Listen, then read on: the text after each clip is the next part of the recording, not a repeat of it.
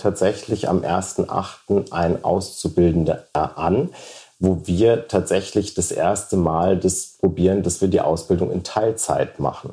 Dass mein, mein Personal dann immer gern erzählt, was ich oder was wir so als Team zusammen machen, wenn wir Schulungen geben, wenn wir Seminare haben oder auch wie dieses Projekt hier zum Beispiel. Das finde ich dann immer sehr, sehr schön, dass sich auch mein, mein Personal dann so ein bisschen ähm, sagt so, ah, wir sind stolz drauf, was wir als Team und was unser Chef da für uns auch alles so, so macht. Dass man einfach einer Krebspatientin helfen kann. Mir geht es nicht darum, dass ich eine teure Perücke verkaufe. Das ist natürlich ein Geschäft, was wir uns alle nicht entgehen lassen, sondern ich finde es viel schöner, wenn sie vor mir sitzt und sie strahlt und sie einfach sagt, ich sehe wieder aus, wie ich, wie ich ausgesehen habe oder so, wie ich mir das vorstelle wahrscheinlich nach einem halben Jahr Weihnachten hast du schön fleißig für alle Farbe aufgetragen.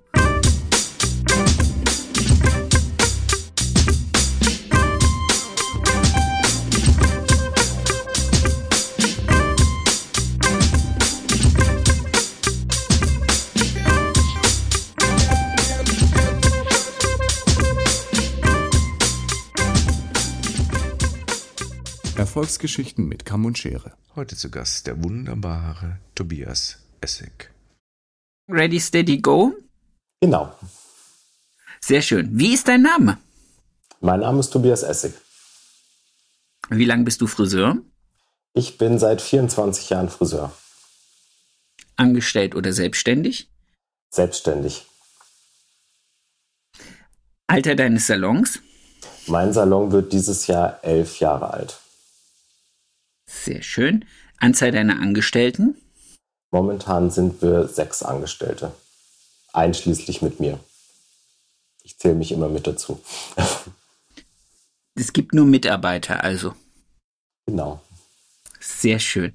Äh, in welcher Stadt ist dein Laden? Mein Salon ist in München. Auch schön. Hobbys neben dem Salon? Hobbys neben dem Salon. Also tatsächlich ist mein größtes Hobby Friseur sein. Das war schon immer das, was ich gerne machen wollte. Deshalb sehe ich, dass mein, meine Arbeit ist auch mein Hobby. Und ich tanze in einem Fahnenregiment. Das ist, muss man sich vorstellen, wie, ja, ist eigentlich Karnevalstanz wie Funkenmariechen. Nur, dass wir 14 Jungs sind, die da auf der Bühne rumhüpfen. Allerdings nicht verkleidet, sondern tatsächlich äh, äh in Uniform. In Uniform.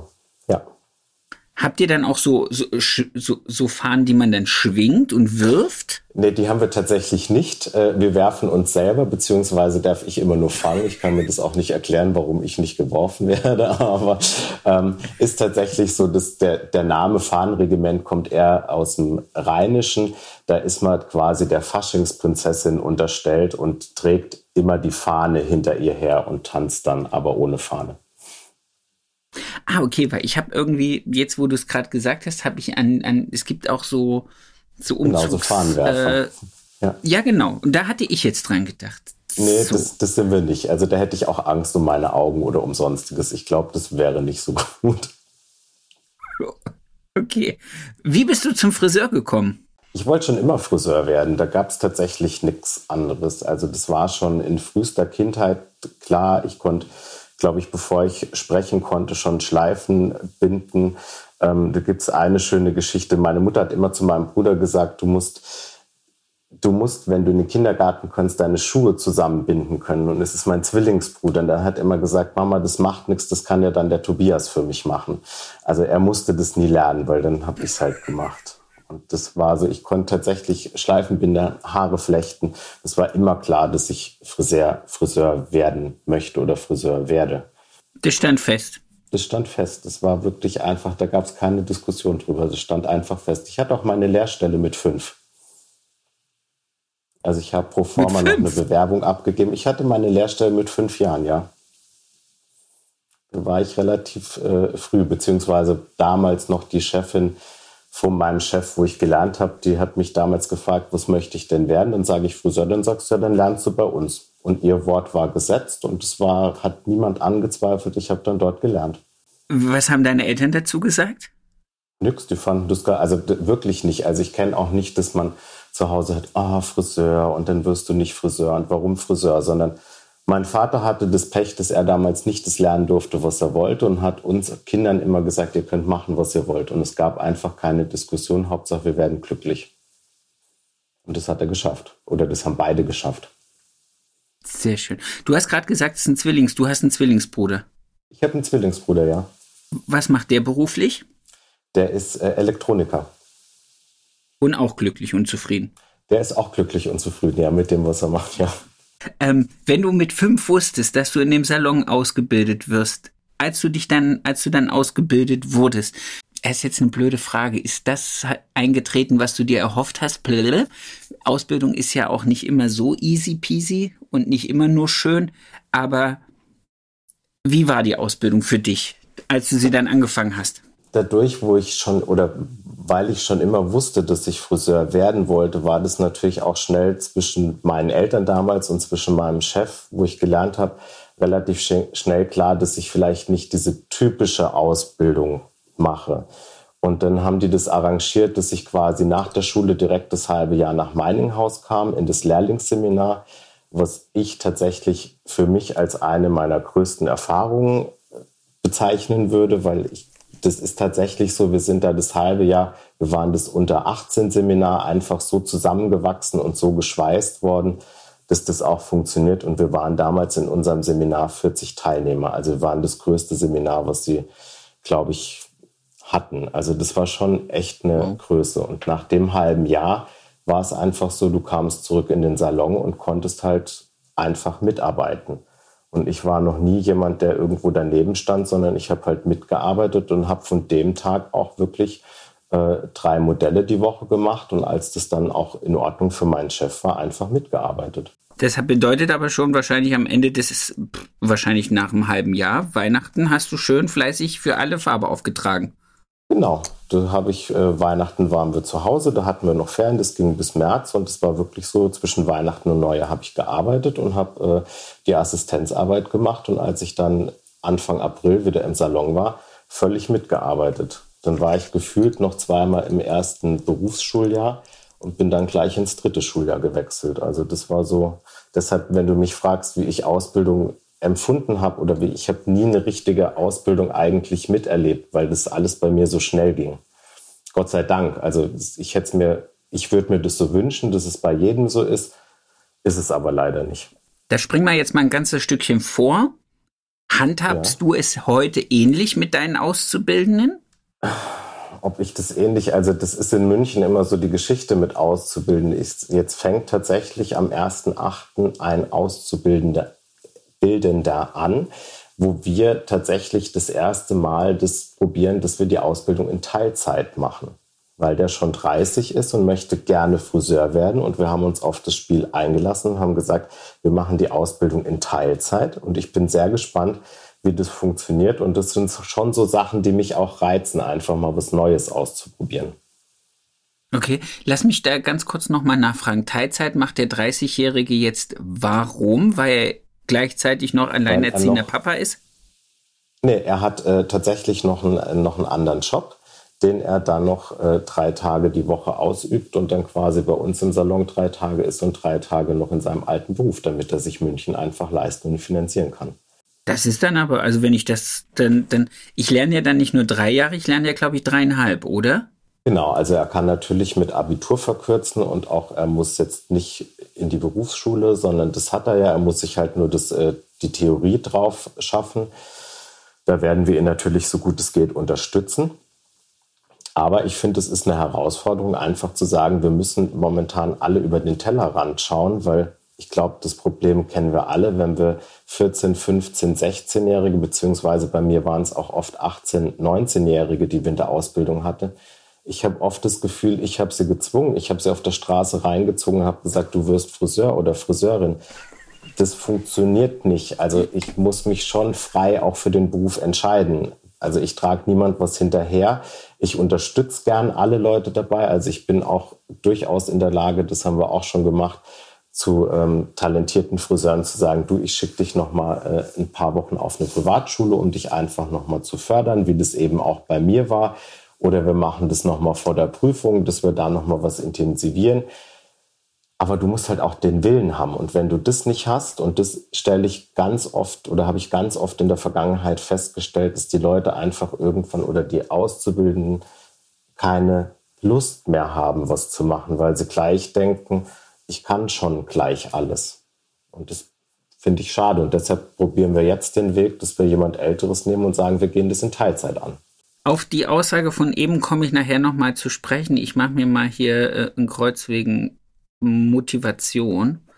Ähm, also, du hast zwei Jahre gelernt. Davon warst du dann auch noch ein halbes Jahr in Mininghaus, was ich übrigens feststelle von ganz, ganz vielen, mit denen ich dieses Gespräch führe, dass das heute noch mit einer unheimlichen äh, Wertschätzung und Herore behangen wird und die Leute echt äh, dankbar auf die Zeit zurückgucken. Und ich glaube auch, ähm, wir sollten viele, viele Unternehmer motivieren, ihre Angestellten da wieder hinzuschicken, weil die, die da weggegangen sind, haben, glaube ich, nie abgebrochen. Genau, also das war ist tatsächlich so, dass, es, dass ich das nur bestätigen kann mit allen, die du sprichst. Oder ich hatte auch schon ein paar Angestellte, die auch beim Mining House waren. Das war wirklich einfach immer ein ganz besonderes Gefühl, wenn die davon gesprochen haben. Oder auf Privatschulen generell. Also gibt da ja mehrere. Ja. Wobei, ja, ja, aber das ist so, wenn ich jetzt so meine, meine Gesprächspartner durchdenke, ist es die, wo ich immer wieder feststelle, also, liebe Friseurangestellte, liebe Kollegen, die da draußen Angestellte haben oder Auszubildende haben, überlegt euch mal, das Invest in die Hand zu nehmen und die vorher zum Mining House oder anderen Kollegen zu schicken, ist, glaube ich, echt eine, eine coole Sache. Wie ging es bei dir dann weiter nach den zwei Jahren Ausbildung? Bei mir ging es nach den zwei Jahren so weiter, dass ich mich entschlossen habe, also dass mir beim Mining House klar wurde, dass ich nicht in Ida Oberstein, wo ich geboren bin und aufgewachsen bin, bleiben möchte. Und äh, dann gesagt habe, okay, nach der Ausbildung bewerbe ich mich einfach mal durch ganz Deutschland. Ich wäre immer gern nach Köln gegangen, da habe ich mich aber gar nicht beworben. Also so ist die Geschichte einfach. Und hatte dann Sylt, ähm, Bodensee und München mich beworben und das erste Vorstellungsgespräch war damals tatsächlich in München. Da sind wir hingefahren, meine Mutter, meine Oma und ich am 1. Mai, strahlend blauer Himmel. Ähm, es war warm, die Sonne hat gelacht und meine Oma hat gesagt, na, er geht nach München. Ähm, das weiß ich jetzt schon, weil es hier einfach so nett ist. Und dann hat es tatsächlich wirklich damals mit der Stelle funktioniert. Das war damals ein größerer Salon, der hatte drei drei Läden. Und ähm, ja, das hat einfach gepasst. Da waren viele junge Angestellte. Ich habe mich gleich wohlgefühlt und habe dann am 1.7. dort das Arbeiten angefangen. Und habe damals in sechs Wochen geschafft, mir in München eine Wohnung zu suchen, die bezahlbar war, die in der Innenstadt lag und ähm, konnte quasi zum 1.7. nach München und habe dort angefangen zu arbeiten. Wow. Respekt, also Respekt dafür, dass du in der Kürze der Zeit in München eine bezahlbare Wohnung gefunden hast und dann direkt losstarten konntest. Wie lange bist du da geblieben und was waren deiner Meinung nach so die, die intensivsten Lerninhalte oder das, das, was dich davon am meisten geprägt hat auf deinem weiteren Weg? Dort war ich zwei Jahre das waren zwei schöne Jahre. Ich habe dann zwischendurch nochmal die Filiale gewechselt, weil das, also bin quasi von der einen in die anderen äh, gekommen, weil es da so ein bisschen Umorganisation gab. Da hatte ich dann auch gleich geschäftsführende Verantwortung mit. Also habe da auch gelernt, was es heißt, abends den Kassenabschluss zu machen. Und äh, ja, und das irgendwie mit Anfang 20, wenn du dann doch Verantwortung für zwei, drei Leute hast, das war ganz, ganz nett. Und dann habe ich gemerkt, okay, komm, ähm, wir waren aber so weit abgeschossen von den anderen. Also wir wurden nicht richtig als Team mit in alles eingebunden und dachten mir, jetzt muss was anderes her. Und dann dachte ich, bevor ich mir jetzt was anderes suche, mache ich erstmal den Meister. Und bin dann äh, in München auf die Meisterschule gegangen, habe mich auch bewusst dazu entschieden, nicht zu sagen, ich mache das in einem drei Monats Schnellkurs, sondern ich habe damals für mich beschlossen, ich möchte das in einem halben Jahr machen. Ich möchte jetzt mal die Zeit für mich haben und einfach mal schauen, möchte ich wirklich dann, was möchte ich nachher eigentlich genau machen damit und fand ja. dann, okay, gut, wenn ich das mit dem halben Jahr mache, es kostet mich weniger Geld, ich kann meine Wohnung behalten. Ähm, ja, ich muss nicht wegziehen, ich muss München nicht verlassen, sondern ich habe quasi diesen, diesen Home Space und kann mich darauf verlassen. Und ich weiß auch, dass ich Modelle habe, an denen ich natürlich dann meine Meisterprüfung machen kann. Und das hat alles wunderbar funktioniert. Wenn du das in einem halben Jahr gemacht hast, hast du währenddessen dann weitergearbeitet oder hast du dich komplett rausgenommen? Nee, ich habe während dem halben Jahr mich auch bewusst dazu entschlossen, dass ich nicht weiterarbeite. Also ich habe auch wirklich die Stelle gekündigt. Ich habe auch nichts während der Zeit gemacht, sondern einfach nur gesagt, ich möchte jetzt einfach mal ein normales Studentenleben führen, ein halbes Jahr lang und habe, okay. also im Nachhinein würde ich sagen, ich habe die Meisterschule auf einer Arschbacke abgerissen. Also es war ja zu dem Zeitpunkt noch so, dass du dich, wenn du dich dazu entschlossen hast, den Meister zu machen und du hattest nicht drei Jahre vollständig, was ich nicht hatte, weil ich hatte erst zwei, musstest du noch zur Handwerkskammer und zur Innung und musstest noch irgendwie begründen, warum du dich jetzt auf einmal den Meister machen möchtest. Und dann ging das natürlich alles mit, du möchtest dich unbedingt selbstständig machen. Und das kennen wir alle, wie es damals war. Das hat funktioniert. Und ähm, das hat auch, also hat auch wirklich geklappt, aber ich habe mich da nie so reingesteigert in die Meisterprüfung. Da gab es bestimmt Kollegen und Kolleginnen, die sich da mehr reingesteigert haben. Und ich dachte einfach so, ach komm, das machst du, du kennst das alles, das machst du eh schon Tag für Tag. Natürlich, also BWL würde ich mich heutzutage noch nicht dafür ähm, sagen, das war große Glanzleistung. Nichtsdestotrotz habe ich damals es geschafft oder wir waren relativ viele, sogar bei uns aus der Klasse, unter den 30 besten Meistern von Bayern zu sein. Also wow. wir haben auch noch, also ich habe auch tatsächlich noch einen Meisterpreis bekommen dafür, ähm, fürs Nixtun eigentlich. Ähm, war auch in Ordnung. Also so, so nimmt man Preise am liebsten ja. entgegen. ja. ja. Was, was war denn der? Nein, also nach dem Meister? Ja. Was hast du nach dem Meister? Nach dem Meister habe ich mich, ähm, nach dem Meister war mir klar, okay, komm, ich möchte doch wieder zurück in den Friseurberuf und hatte mir damals eine, es hieß in München, eine Zeitung gekauft, da standen die zehn besten Friseure Münchens drin. Und dann habe ich einfach an alle zehn eine Bewerbung geschrieben. Und dann dachte ich mir, okay, komm, jetzt schauen wir mal, was da kommt. Und am Tag drauf hat damals ähm, der Herr Lippert angerufen von Lippert Friseure München und gesagt, er hat sich über meine Bewerbung sehr gefreut und er würde mich doch gern zum Vorstellungsgespräch einladen. Und dann bin ich dahin marschiert und ähm, habe 14 Tage später das Arbeiten bei ihm angefangen. Jetzt muss ich natürlich fragen, wie viele von diesen zehn Bewerbungen sind ungehört nicht zurückgekommen? Also wie viele haben sich nicht gemeldet? Weißt du es noch? Ich, also wenn ich mich recht erinnere, sind, kam genau die Hälfte zurück. Also wo ich auf die Hälfte habe ich, glaube ich, damals eine Antwort bekommen. Ich müsste, aber es kann auch, können auch sechs gewesen sein. Also fünf oder sechs habe ich eine Antwort bekommen, vier oder fünf nicht. Also ich weiß es gar nicht mehr genau, weil ich mich relativ schnell eben auch dazu entschieden habe, damals dann zu Lipper zu gehen, weil mir das Konzept gefallen hat. Es war auch ein junges Team. Ähm, genau. Ja, und ich glaube, dass das, das Image von dem, das Image von Lipperts Friseuren damals war ja sensationell über München hinaus bekannt.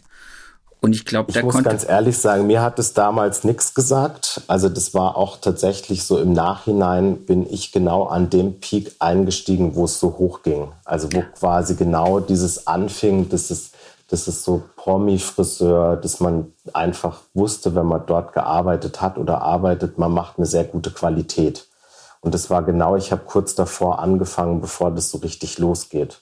Und konnte natürlich dann auch diese ganzen Späße alle mitmachen. Und es war auch wirklich eine tolle Zeit. Und er hat auch einfach das Beste aus uns rausgeholt. Das kann man schon auch wirklich sagen. Sehr schön. Was gab es für Highlights in der Zeit? Also ich meine jetzt keine Prominenten, sondern was, was war so wirklich so ein Highlight, wo du sagst, wenn ich jetzt an die acht Jahre bei Lippertz denke, dann ist das was, was mir nachhaltig im Kopf geblieben ist, eine Veranstaltung oder äh also was mir tatsächlich nachhaltig im Kopf geblieben ist, einfach, dass, dass ich damals fand, wir hatten einen ganz tollen Team Spirit. Also das hat er schon, das hat damals der Herr Lippert schon gut hinbekommen, dass wir alle untereinander uns wirklich gut also dass das alles gut funktioniert hat. Ich möchte nicht sagen, du warst jetzt nicht mit jedem befreundet, aber du hast dich auf einer Arbeitsweise schon alle respektiert, weil jeder auch seinen Platz hatte. Ähm, das, wo ich tatsächlich, was ich für mich so mein persönliches Highlight ist, ist tatsächlich, dass ich damals hat tatsächlich was mit einer Kundin zu tun, war einfach, dass ich mit einem Kollegen eben Paris Hilton begleiten durfte und äh, mehrere wow. Jahre frisieren durfte. Ähm, das ist was, was natürlich schon einfach doch nochmal so on top ist. Also das, das war einfach toll und das war einfach auch damals so eine Geschichte. Ich kam da dazu wie die Jungfrau zum Kind, weil er hatte das Angebot bekommen, dass das jemand machen kann. Und ich habe zu der Zeit noch geraucht und da hat er auch viel und gerne geraucht und wir waren beim Trau Rauchen draußen gestanden und dann erzählt er mir das so und dann sage ich, na, die kann ich ja dann auch machen. Und danach hatte ich sie. Also das war so, das war irgendwie so, das hat ihm anscheinend so imponiert oder er fand das so gut und dann äh, durfte ich sie frisieren. Und so kam es dazu, dass wir dann innerhalb von vier Jahren mit einem Kollegen, der Make-up gemacht hat, sie immer mal wieder begleiten durften, wenn sie in Deutschland war oder in Europa. Chapeau. Jetzt ganz kurz ein bisschen Gothic. Ist die anstrengend? Also ich empfand sie damals nicht als anstrengend. Ich empfand sie, also wir sind ja alle ein Jahrgang. Ähm, ich fand sie nicht als anstrengend, was ich damals so für mich festgestellt habe. Ihr sagt halt keiner einen Ablaufplan. Also sie weiß auch nicht, wann sie irgendwo hin muss. Und das ist anstrengend, so. dass sie halt einfach von nichts eine Ahnung hat, dass du eigentlich bestellt bist und sie liegt noch im Bett, aber sie weiß gar nicht, dass es in einer Stunde losgeht. Und das war damals auch unser Vorteil oder das, was wir halt gut gemacht haben. Wir waren halt zu zweit und haben sie halt zu zweit immer relativ schnell fertig gestylt gehabt. Also damals mein Kollege halt das Make-up und ich die Haare und dann war sie halt in einer halben Stunde einfach durch und dann waren wir halt nicht ganz so spät. und damit habt ihr allen anderen, die da hinten dran kamen, dann als Veranstalter ein bisschen den Arsch gerettet. Genau, genau. Richtig, so war es damals. Sehr schön. Du bist dann aber von Lippert weggegangen, um dich selbstständig zu machen oder weil du erst noch was anderes sehen und fühlen nee, und hören wolltest? Jahre, ich war acht Jahre gerne in dem Unternehmen und dann vergleiche ich das gern mit einer Beziehung. Es gibt dann immer irgendwann so einen Punkt, wo der eine sagt, er geht nach links und der andere nach rechts. Und du identifizierst dich immer eine ganze Zeit lang noch mit dem Unternehmen und irgendwann muss man sich halt einfach trennen. Und dann ja. war das tatsächlich so damals der Punkt, dass ich gesagt habe, okay, was möchte ich eigentlich weitermachen? Möchte ich zur Industrie oder möchte ich äh, mich selbstständig machen? Habe dann aber festgestellt, dass mir die Arbeit am Stuhl schon sehr viel Spaß macht und ich dann lieber mein eigenes Geschäft aufmache. Und dann kam das tatsächlich durch Zufall, dass bei uns im Haus damals eine Ladenfläche frei wurde, die ich mir angeschaut habe und danach dann letzten Endes auch genommen habe, nachdem ich es mir wirklich lange überlegt habe und dann kamen noch so zwei, drei Sachen dazu. Ähm, oft ist ja auch das Schicksal dann eher so, dass das Schicksal dir den Wink gibt und dann habe ich damals ja. gesagt, okay, jetzt äh, machen wir die Geschichte. Und so kam ich zu meinem Geschäft in, äh, ja, ganz einfach. Also, und es war immer auch das Viertel, wo ich hin wollte. Und es war immer, also wenn ich, wenn du mich gefragt hättest, vor zwölf Jahren, wo ich mich denn selbstständig machen wollen würde, hätte ich immer gesagt, im Glockenbachviertel. Ich möchte nicht weit zur Arbeit gehen. Ich möchte es relativ zentral haben. Das soll eine überschaubare Größe haben. Und genau das war der Laden damals. Der ist im selben Haus, wie auch noch unsere Wohnung ist. Ähm, der hatte, was hatte denn der erste Teil? Der hatte knapp 70 Quadratmeter ja, er war bezahlbar, er war groß, er war genau das, was ich gesucht habe und dann haben wir ihn umgebaut. Wow. Du wohnst immer noch drüber? Ich wohne immer noch im selben Haus, ja. Wie ist das? Ich stelle es mir schwierig vor. Naja, es hat also jeder, der, der das kennt, weiß es. Also es hat den unwahrscheinlichen Vorteil, dass du immer da bist. Es hat den ähm, sehr guten Vorteil, dass du natürlich immer wahnsinnig, also du bist sehr präsent. Es hat aber auch den Nachteil, wenn ich mal frei habe und es ist jemand im Salon, gehe ich tatsächlich nie durch, die, durch den Haupteingang raus und rein, sondern ich gehe immer durch den Garten. Ich möchte einfach, wenn ich frei habe, nichts von meinem Laden sehen. Einfach als Selbstschutz, weil ich kenne mich. Da bin ich auch äh, zu sehr irgendwie dann äh, vielleicht auch ein bisschen spastisch veranlagt, dass das nicht richtig steht und das nicht richtig steht. Und ich finde immer, wenn ich nicht da bin, machen das meine Mitarbeiter und meine Kollegen schon so, wie sie das für richtig finden. Und dann brauchen sie nicht noch mich, der von draußen reinspringt und sagt, das steht jetzt aber nicht richtig und das sieht nicht gut aus, sondern da muss ich mir auch selber einfach den Freiraum nehmen und sagen, dann gehe ich halt woanders vorbei. Und das ist vollkommen okay. Also ist für mich ein guter Kompromiss. Solange du dabei nicht über den Gartenzaun springen musst, ist es ja okay. Nee, das muss ich zum Glück nicht. Also wir haben schon die Möglichkeit, mehrere Eingänge und Ausgänge zu benutzen. Das ist schon okay. Das klang jetzt so, weil du gesagt hast, du durch den Garten musst.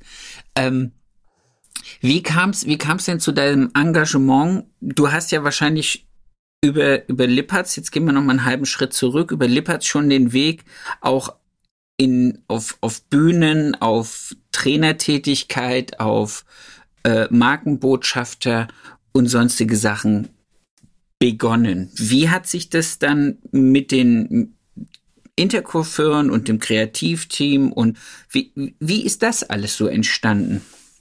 Also, wie du schon richtig sagst, bei Lippert konnte ich da überall reinschnuppern oder wir hatten auch die Chance natürlich auf Bühnen zu stehen und Seminare zu geben und habe aber dann, als ich mein eigenes Geschäft oder meinen eigenen Salon eröffnet habe, mich erstmal die ersten zwei Jahre tatsächlich nur auf meinen Salon konzentriert.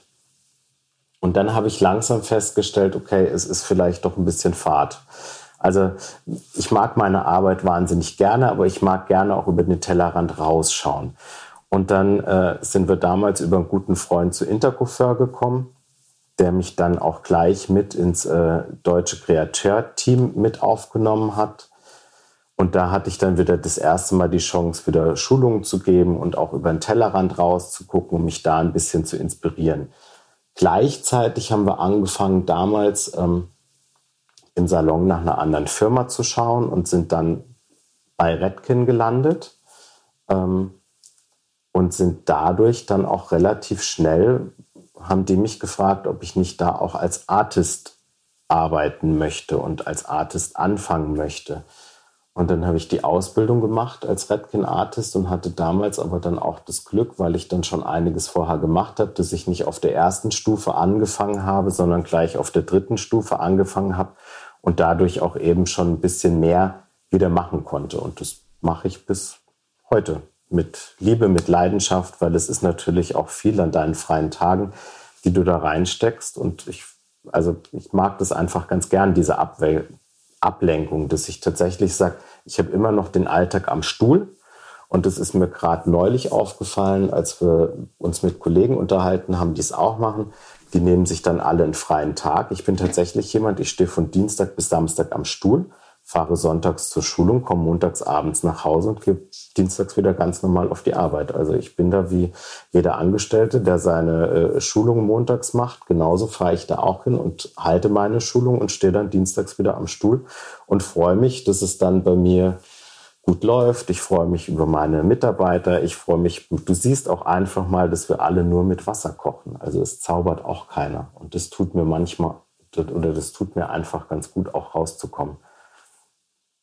Ich finde auch immer, dass es, ähm, dass es so ein bisschen kein Lockmittel, aber auch so, so ein kleiner Bonus ist, den A, die, die Kunden wertschätzen. Also ist, mir ist das oft so aufgefallen, wenn ich erzählen konnte, ich war bei einer Veranstaltung, ich habe da eine Schulung gegeben oder dies und das, dass sich dann auch die Kunden so ein bisschen damit einreiben und ich finde auch immer wieder lustig und an, amüsant, dass mein, mein Personal dann immer gern erzählt, was ich oder was wir so als Team zusammen machen, wenn wir Schulungen geben, wenn wir Seminare haben oder auch wie dieses Projekt hier zum Beispiel, das finde ich dann immer sehr, sehr schön, dass sich auch mein, mein Personal dann so ein bisschen ähm, sagt so, ah, wir sind stolz drauf, was wir als Team und was unser Chef da für uns auch alles so, so macht. Und ich denke mal, das wird dir und deinem Team wahrscheinlich ähnlich gehen, oder?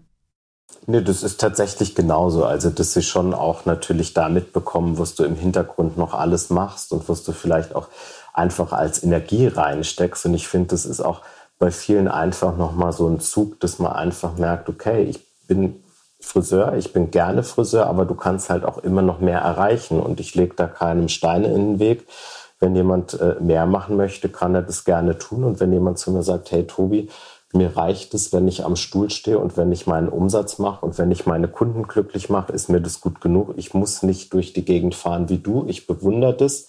Aber ich für mich selber muss es nicht haben. Ist es für mich auch völlig in Ordnung. Also ich muss mich nicht klonen. Das ist, das ist auch völlig, völlig in Ordnung. Ich glaube, man muss auch als Unternehmer unterscheiden. Also so geht's mir. Tue ich den Leuten was Gutes damit oder überfordere ich. Es gibt auch ganz viele Menschen, die einfach zufrieden sind, wenn sie sagen, ich komme meine acht, neun Stunden, ich mache meinen Job gerne und gut, aber ich bin auch genauso gut oder ein genauso großer Fan von meiner Freizeit wie von meiner Arbeit. Und wenn der Tobi den Bock hat, seine Arbeit in seine Freizeit zu nehmen, ist das okay, aber ich bin auch Fan davon, das zu trennen. Und das muss man akzeptieren. So ist es einfach. Ja, und das ist auch gut und es wird auch die Zukunft sein, dass wir viel mehr einfach darüber nachdenken müssen, welche unterschiedliche Konzepte gibt es vielleicht für jeden einzelnen Mitarbeiter oder für jeden einzelnen Angestellten. Ich glaube, du kannst nicht mehr sagen, das ist mein Angebot, das sieht so aus, sondern es ist wirklich mittlerweile so, du musst eigentlich fast für jeden individuell was zusammenstellen. Und wenn es Arbeitszeiten sind, wenn es irgendwie ähm, was weiß ich, die Zeit, die Möglichkeiten gibt, Tage zu gleiten, wie auch immer, eine Vier-Tage-Woche, eine Fünf-Tage-Woche. Ähm, ich möchte gerne einen Tag früher kommen, ich möchte gerne einen Tag später kommen. Ich bin auch, ich habe auch festgestellt, je mehr ich mich davon freigemacht habe, zu sagen, wir haben strikt von 10 bis 19 Uhr offen und dazwischen müssen immer alle da sein und wir sind immer alle da von Dienstags bis Samstags, habe ich festgestellt, dass ich den Leuten dass ich gute Leute verkraue, weil ich ihnen zum Beispiel nicht die Möglichkeit biete, mal einen Samstag frei zu haben oder Montag dafür zu arbeiten oder mal im Sommer, jetzt gerade bei so Temperaturen wie heute und gestern, einfach zu sagen, okay, wir können auch schon um acht anfangen und ihr geht um 17 Uhr, dann habt ihr noch ein bisschen Luft und Zeit, zum Beispiel auch äh, ins Freibad zu gehen oder ein bisschen draußen im Garten zu sitzen. Und ähm, ich glaube, das sind diese Benefits, die unsere Branche sich selber auch zugestehen muss, weil sonst kriegen wir kein Personal mehr ran. Ja, und das ist auch, also genauso sehe ich das auch. Wir werden jetzt auch, oder wir haben jetzt auch angefangen, dass wir einen Samstag im Monat einfach zumachen, wo gar keiner da ist. Das, weil ich auch, also ich für mich entschlossen habe, ich möchte dann einfach samstags auch, ich möchte auch frei haben und habe wirklich für mich entschlossen, wir machen dann einen festen Samstag frei im Monat wo sich jeder drauf verlassen kann, weil es ist immer blöd, wenn jemand frei hat und das kennen wir alle, dann ruft der Nächste an und sagt, er ist krank und du bist wieder am Rotieren. Und ich möchte einfach, dass an dem Wochenende sich jeder auf sich konzentrieren kann und es keine blöden Anrufe kommen, sondern dass man wirklich einfach sagt, wir können alle durchatmen und starten dann einfach wieder dienstags frei in unsere Woche rein. Und genau wie du das siehst, wenn man sagt, okay, du kannst früher anfangen, oder du arbeitest länger und fängst später an. Ich bin ein Freund davon, wenn jeder sich einfach seine Arbeitszeit selber gestalten kann. Was mich interessieren würde, hast du deinen Salon, der ja so schön und so groß ist, hast du dir für deinen Salon irgendwann mal eine Idee ausgedacht oder, oder so ein, so ein Kundenavatar oder so ein Wunschkunden gebastelt, wo du gesagt hast, das ist die Klientel und der Kunde, den ich äh, gerne haben möchte und den ich gern bedienen möchte. Also sprich hauptsächlich blond, hauptsächlich Herren, hauptsächlich Schnitt, hauptsächlich weiß nicht. Oder sagst du, ich bin ein ganz klassischer Gemischtwarensalon wie die meisten? Also ich habe mir nie einen Kunden gebastelt oder ein Kundenmodell gebastelt. Ähm, das habe ich tatsächlich nicht gemacht. Wir sind aber auch kein gemischt Warenhandel. ist tatsächlich eher so gewachsen. Das ist natürlich, ähm, am Anfang war die Spezialisierung eigentlich tatsächlich mehr auf, auf lange Haare. Und dann kam halt irgendwann lang und blond. Und wir haben auch tatsächlich äh, überwiegend blonde, langhaarige Kundinnen. Ähm, wir können aber auch rot und dunkel färben. Das ist jetzt auch nicht das Problem. Aber es ist tatsächlich so, wenn man sich den Hauptteil unserer Kundinnen anschaut, sind sie schon eher langhaarig und blond. Also genau die Kundin, die dir, diese typische Münchner Kundin, die dir dann auch einfach Geld in die Kasse bringt. Ähm, das ist doch auch super. Das hat sich irgendwann ja, und das ist, ich möchte es nicht missen. Ich möchte auch, also ich finde, die Mischung, die wir haben, ist im Laden ganz gut. Ich, wir haben ältere Kunden, wir haben sehr junge Kunden, ähm, wir haben nicht so viele Männer. Da bin ich immer jetzt nicht so traurig, weil ich einfach nicht der Herrenfriseur bin. Das ist aber was, was mir selber nicht liegt. Also ich für mich selber mag nicht gerne Männer schneiden. Ich finde das tatsächlich, ist das für mich die größte Strafe, wenn ich einen ganzen Tag Männer schneiden müsste. Echt? Mir kannst du eher die, ja, ich finde das ganz, also ich für mich selber finde das, also das ist nichts. Ich kann mal einen zwischendurch oder auch mal zwei. Das ist alles in Ordnung, aber mir fehlt da einfach die Kreativität. Also da bin ich völlig raus. Ich war das aber schon immer. Ich habe das schon in der Ausbildung gehasst, das zu machen. Hingegen, wenn du mir sagst, okay, da sind zwölf Kunden, die müssen gesträhnt werden, dann sag ich, ja, mach mal. Alles gut, wann sind, sollen sie fertig sein? Das ist, das ist was, das stört mich gar nicht. Also das ist, ist für mich aber eher das, was mir liegt. Bei mir ist, für mich ist Strafarbeit, also Strafarbeit im, im positiven Sinne, wo ich, wo ich aber auch wirklich sehr mich immer, ist, ist frisieren. Also so ganz klassische, wenn jemand kommt, jetzt ist wieder Hochzeitzeit, äh, und jemand will von mir irgendwie unbedingt, ah, Herr Jüdicke, machen Sie das bitte. Und dann denke ich mir, oh, das ist, ah, ah, bitte nicht. Die anderen können es alle viel besser. Also bei mir ist so lange Haare stecken, da räumen sich mir so ein bisschen die Freude weg. Okay, also das ist was, wir könnten gut zusammenarbeiten, wir würden uns dann ergänzen, weil mich stört es überhaupt gar nicht. Ähm, ist aber das ist auch so, wie man sich seine Kunden dann zieht. Also das finde ich ist auch das, was man natürlich nach außen hin lebt. Und wir sind, ne, also mein, ich finde es jetzt auch auf der Bühne, das ist auch oft, was man dann hat.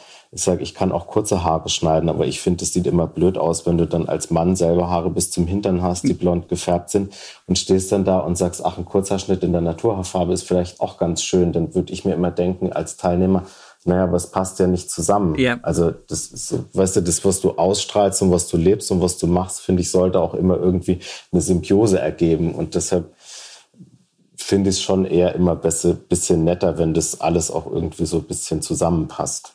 Ich kann mir jetzt auch nicht schwer, also kann mir jetzt schwer vorstellen, dass dich irgendeine Firma äh, für, für ein Seminar mit Herrenhaarschnitten bucht. Ja, das wäre, das fände ich mal, also ich möchte es selber auch nicht erleben, ehrlicherweise. Da wäre das Seminar recht schnell fertig. Also wir hätten 45 Minuten und dann wäre das Seminar auch erledigt. Danach bleibt Zeit zur kreativen Unterhaltung. Genau. Sehr, sehr schön.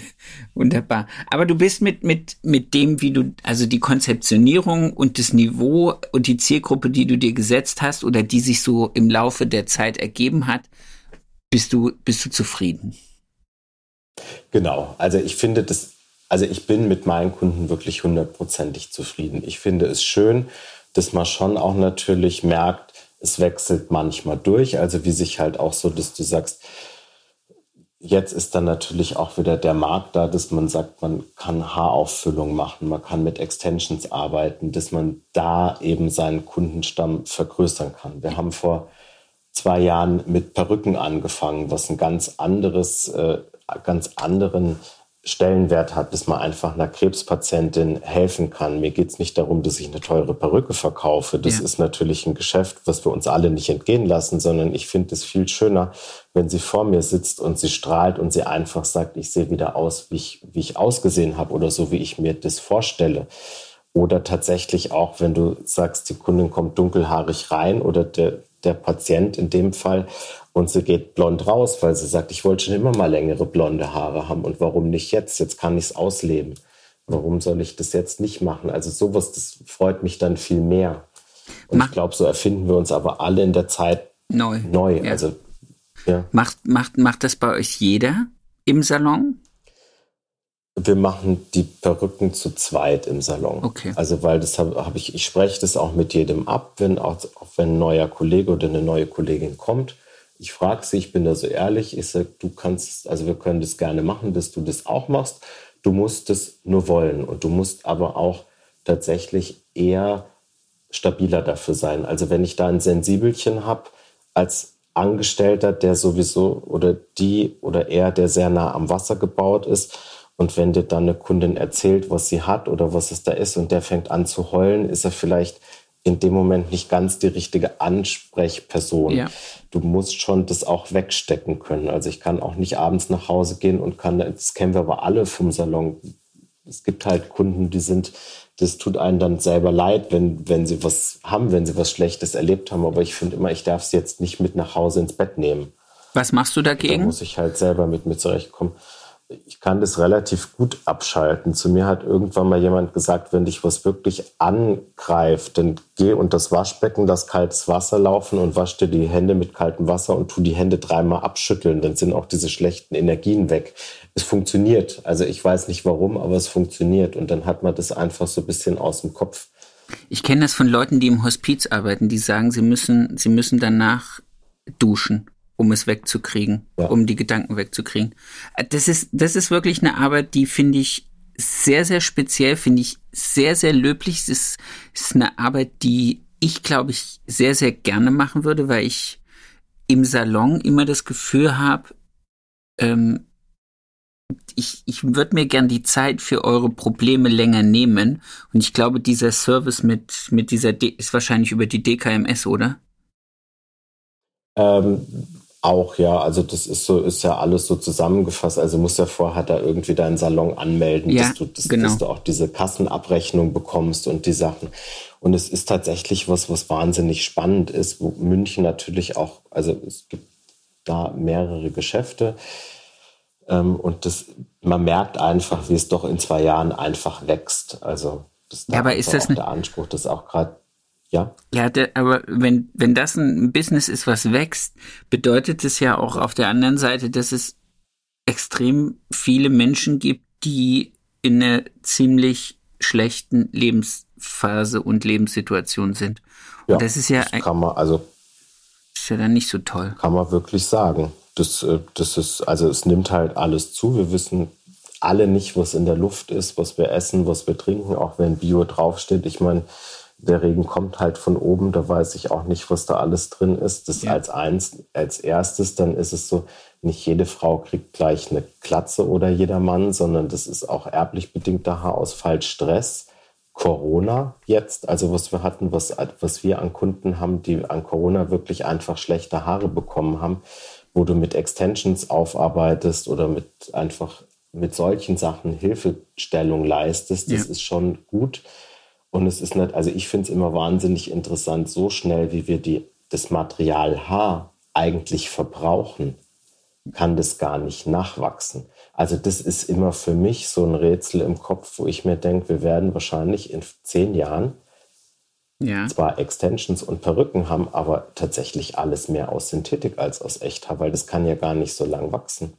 Wenn ich mir vorstelle, eine 45er Zentimeter Haarverlängerung, da muss das Haar ja schon 50 bis 60 Zentimeter lang sein, damit ich überhaupt diese gleiche Länge rausbekomme. Wer lässt sich denn sechs Jahre die Haare? Also, wo, weißt du, das ja, kommt ja. ja gar nicht so schnell nach, wie ich das brauche zweimal im Jahr. Ja, das stimmt. Es sei denn, es, diese ganzen indischen Tempelhaare und äh, Spendenhaare, das, ich glaube, da kommt schon viel zusammen. Und ich glaube auch, dass ähm, außer der ja, europäischen Zivilisation und der, der Wohlstandszivilisation sich jetzt in, in Indien selber keiner eine, eine Perücke aus äh, Echthaar machen lassen würde. Und ich weiß nee, nicht, wie der Markt in, wie der Markt in China ist. Aber ich denke mal, dann gibt es Märkte, Länder, die werden es wahrscheinlich so gut wie nicht brauchen. Da denke ich jetzt an die arabische Welt. Einmal A, wegen dem Tragen des, des der Verschleierung und des Kopftuches und B einfach auch aufgrund der guten Haare, die die Frauen da haben.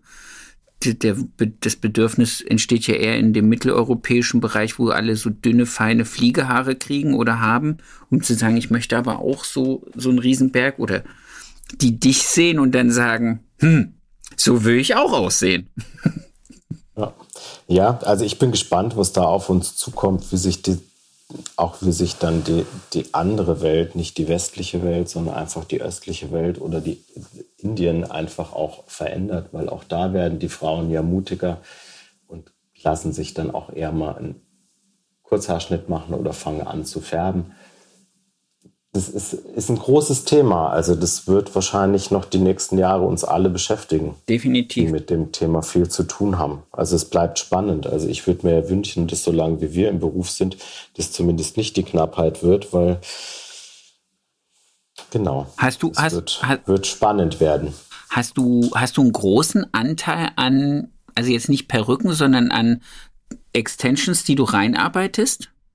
Ist, macht das bei euch viel also ich aus? persönlich nicht. Ähm, wir haben zwei Kollegen, die das sehr viel machen. Okay.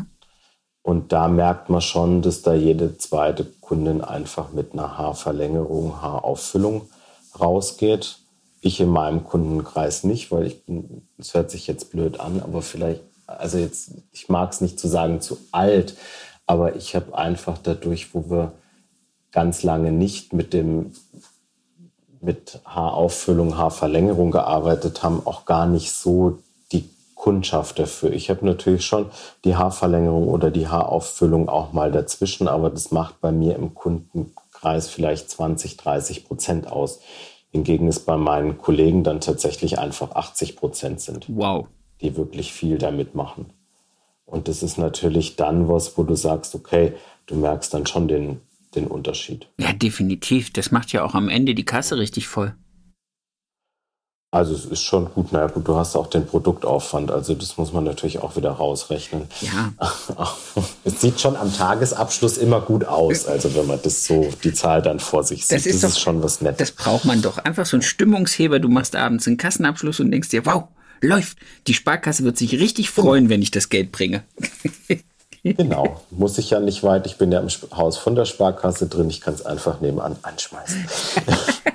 Siehst du, sie, ach, ist das einfach ein, ein, ein Jammerspiel. Ja. Mein Lieber, ähm, ganz kurz, was mich interessiert, weil du das vorhin kurz angesprochen hast oder weil wir auch im Vorgespräch schon drüber gesprochen haben, äh, Kreativteam. Wo suchst du dir persönlich für deinen Salonalltag, aber auch für die Kreativarbeit im Kreativteam die Inspiration her? Also wo inspirier wo lässt du dich inspirieren? Mein Gott, eine Frage zu stellen ist heute echt schwer. ja, ist zu warm dafür einfach. ähm, nein, es ist wo, wo lasse ich mich inspirieren? Also ich, es ist ganz ehrlich, find, ich finde, du findest überall Inspiration. Also ob du jetzt auf Straßen unterwegs bist und einfach mit offenen Augen durch, durch Straßen läufst oder ob du sagst, du siehst ein Bild, was dich inspiriert oder du ähm, schaust irgendwie, bist in einer Ausstellung von alten Meistern und siehst da, was dich inspiriert. Also ich finde, Inspiration kann man überall herziehen. Ähm, da tue ich mich gar nicht so schwer mit. Also das ist tatsächlich, wenn jemand sagt, okay, wir brauchen ein Inspirationsbild für das und das oder für die und die Technik oder du hast eine Technik im Kopf. Ich habe sowas immer relativ schnell gefunden. Okay. Ähm, weil ich, also das, da tue ich mich tatsächlich gar nicht so schwer, weil ich finde immer, wenn du mit offenen Augen durch die, durch die Welt gehst und so einen Rundumblick hast, wie so eine Fliege, die so von vorn nach hinten schaut, dann nimmst du auch tatsächlich einfach viel mit. Wenn du jetzt natürlich wie so ein armes Pferd mit so Scheuklappen durch die Gegend läufst, dann tust du dich da schwerer. Ich glaube, Inspiration können wir überall finden, wenn wir sie nur suchen. Also du musst nur genau hinschauen und dann kannst du aus allem irgendwie eine Inspirationsquelle machen, ob das aus einem Stück Holz ist oder ob das aus einer Fliese ist, ob das aus einer Öllache ist oder ob das eben aus, eine, aus der Mona Lisa ist. Du kannst überall was, was rausfinden. Oder an der Straßenkreuzung. Heißt das, du hast dein Auge so weit geschult, dass du einfach in den Dingen die schönen Sachen siehst? Oder hast du einfach so einen breiten Geschmack, dass du sagst, ah, das ist interessant und das ist interessant? Ähm, weil ich würde sagen, es gibt Dinge, die mich, wenn ich durch die Stadt gehe, inspirieren. Also ich bin schon so, dass, also ich gehe ich versuche mich schon so zu schulen, dass man, dass man nur das Schöne im Leben sieht, was aber nicht immer klappt. Also und bei mir klappt es tatsächlich nicht so oft, wie ich es gerne hätte. Aber ich finde auch manchmal Sachen, die ich vielleicht nicht schön finde, wo ich das Gefühl habe, da kann man auch was draus machen. Und das ist, glaube ich, einfach das, wo man sagt, ich lasse mich von allem inspirieren. Also, dass man wirklich sagt, okay, komm, du gehst durch die, durch, und es muss ja nicht immer mir gefallen. Also, ich finde, ein Trend muss jetzt auch immer nichts mit mir zu tun haben. Ich bin nicht in dem Moment gefragt, ob es mir gefällt oder ob mir das persönlich nicht gefällt.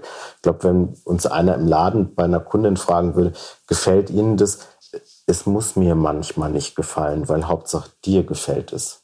Also da ist mein Geschmack auch nicht so das Ausschlaggebende, sondern ich glaube, man muss einfach trennen wenn mich jemand fragt, ob mir das persönlich gefällt, kann ich eine andere Meinung haben, als ob ich wirklich sage, das wird Trend. Also ich glaube, wir müssen auch nicht jeden Trend selber alle mitmachen, aber wir müssen zumindest offen dafür sein, dass wir ihn dann auch erarbeiten oder umsetzen können.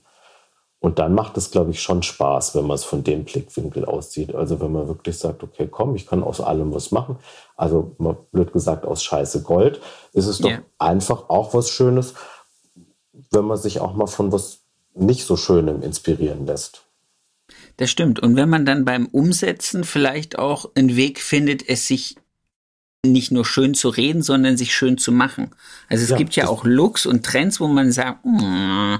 und wenn man es dann selber versucht umzusetzen und einen Weg zu finden, wie seine persönlicher Geschmack und dieser Trend zueinander finden, dass man dann sagt, ich mache so lange an dir rum, bis es mir auch gefällt.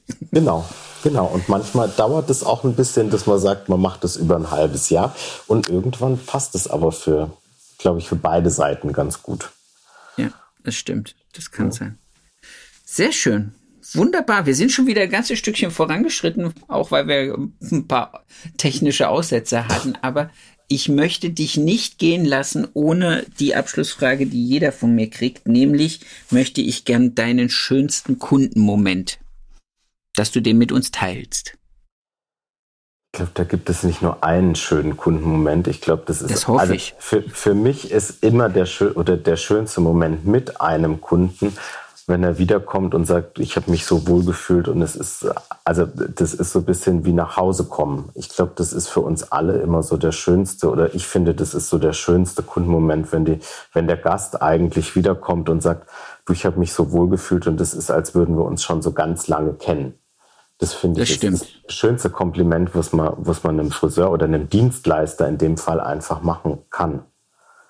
Weil das ist, glaube ich, unsere Bezahlung. Einfach wiederkommen und und begeistert sein. Das ist wie wenn wir in ein Hotel gehen, was was schön ist, wo es uns gefällt, wo wir uns drauf freuen oder wir gehen zum Essen und du kennst schon den, den Koch und du kennst die Bedienung und das ist auch so ein bisschen was familiäres, weil du nicht neu bist, sondern weil du einfach weißt, was dich erwartet.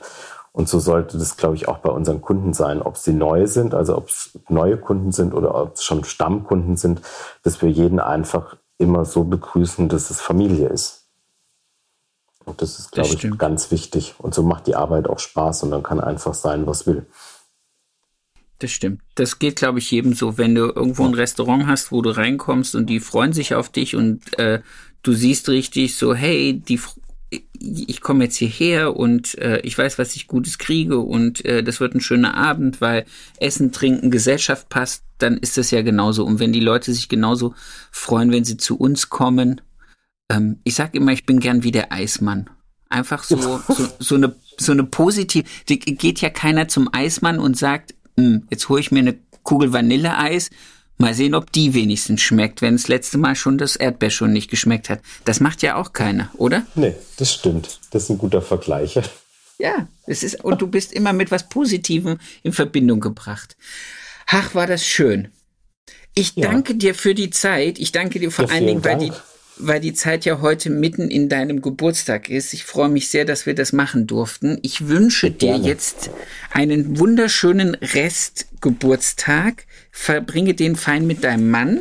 Genieße deinen Urlaub. Und ich würde mich freuen, wenn wir auf der nächsten Messe, auf der nächsten Veranstaltung dann ein bisschen länger miteinander quatschen können, als wir das das ja, letzte gerne. Mal geschafft haben. Ja? Gerne. Ich freue mich auch. Vielen Dank für deine Zeit. Bitte, sehr, sehr, sehr, sehr gerne. Lass es dir gut gehen und ein Gruß an deinen Mann. Mach ich. Danke dir. Ciao. Ciao.